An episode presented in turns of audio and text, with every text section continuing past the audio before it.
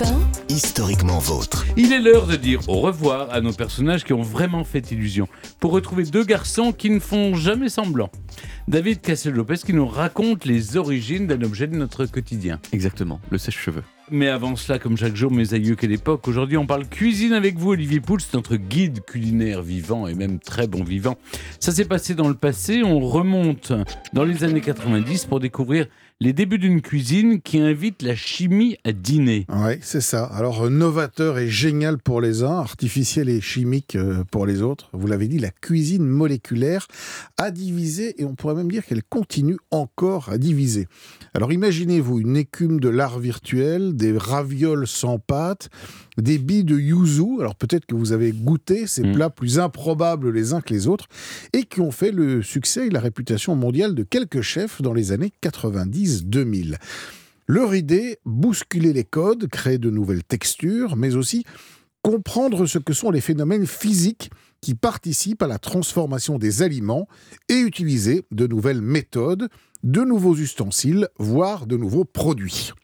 L'idée de la gastronomie moléculaire apparaît pour la première fois en 1988. Alors à l'origine, ce sont deux physiciens, Hervé Tiss et Nicolas Curti, qui vont se pencher sur ce qui se produit concrètement lorsqu'on cuit, lorsqu'on coupe, lorsqu'on mélange, lorsqu'on associe ou même lorsqu'on refroidit, bref, lorsqu'on cuisine. Et il faut dire que jusque-là, on reproduisait des gestes qu'on se transmettait de génération en génération sans se demander pourquoi on faisait telle ou telle chose, souvent d'ailleurs sans aucune justification scientifique. Ah, vous avez certainement un exemple. Bah oui, vous prenez la mayonnaise.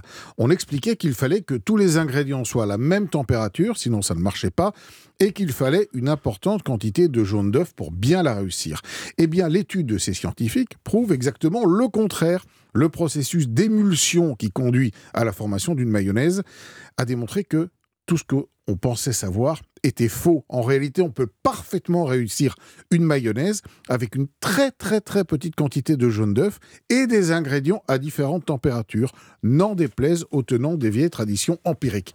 Les travaux de ces scientifiques vont titiller la curiosité de quelques grands chefs qui vont se rapprocher d'eux pour aller au-delà et créer des nouvelles recettes. Alors parmi ces chefs, le français Pierre Gagnère, le britannique Eston Blumenthal et le plus célèbre de l'époque, l'espagnol Ferran Adria, dont le restaurant El Bulli sera même considéré durant plusieurs années comme le meilleur restaurant du monde. Ça se discutait, mais c'était comme ça. Alors on se bouscule pour aller y déguster des créations plus surprenantes les unes que les autres, qui jouent avec les saveurs, les textures, les formes, les cuissons, la guimauve de parmesan, les bonbons à l'huile de potiron, l'espuma de haricots blancs et oursins. Chaque bouchée déroute, bouscule, ravit ou repousse les amateurs. Et cette cuisine fait aussi appel à des produits qui ne sont pas toujours naturels, Olivier. Ben oui, et c'est là que l'aventure a commencé à vriller, si l'on peut dire.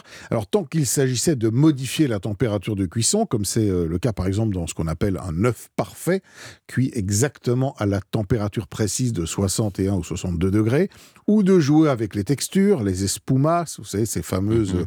mousses aériennes qu'on voyait un peu partout à une époque, bah, tout ça se digérait euh, parfaitement bien. Mais lorsque les poudres de perlimpépin sont arrivées, des gélifiants, des émulsifiants, des sphérifiants et j'en Voilà. passe, bah, l'industrie agroalimentaire est clairement entrée dans les cuisines et des questions de santé ont commencé à se poser et je passe sur les quelques intoxications dont ont été victimes des dizaines de clients de ces restaurants qui ont défrayé la chronique. Alors, on s'éloignait tout simplement du bon produit naturel cultivé avec passion par, euh, euh, par nos agriculteurs. La cuisine moléculaire était tout simplement associée aux produits chimiques. Et puis franchement, quel intérêt y a-t-il à manger des petits pois rouges et carrés si ce n'est saluer la performance du cuisinier alchimiste? La cuisine moléculaire s'en est allée comme elle est apparue assez brutalement. Mais est-ce qu'il en reste quelque chose aujourd'hui? Oui, alors euh, la cuisson basse température, par exemple, qu'on pratique encore beaucoup dans les cuisines, c'est un héritage de la cuisine moléculaire. Les fameuses mousses au siphon euh, n'ont pas complètement disparu non plus. Ça permet d'alléger notamment des préparations en incorporant un petit peu plus d'air. Euh, certaines sauces très émulsionnées. Le fameux œuf parfait, je vous en ai parlé. Voilà encore un survivant de cette approche scientifique de la cuisine. Des scientifiques qui continuent d'ailleurs à étudier de près les phénomènes physico-chimiques de nos casseroles, dans le but non plus forcément de créer des recettes improbables, mais d'améliorer nos connaissances et d'optimiser euh, les gestes. Bon, cela dit, moi, un lièvre à la royale ou euh, une bouchée à la reine euh, dans la grande tradition française, ça me va quand même assez bien. Mes aïeux, quelle époque Merci Olivier.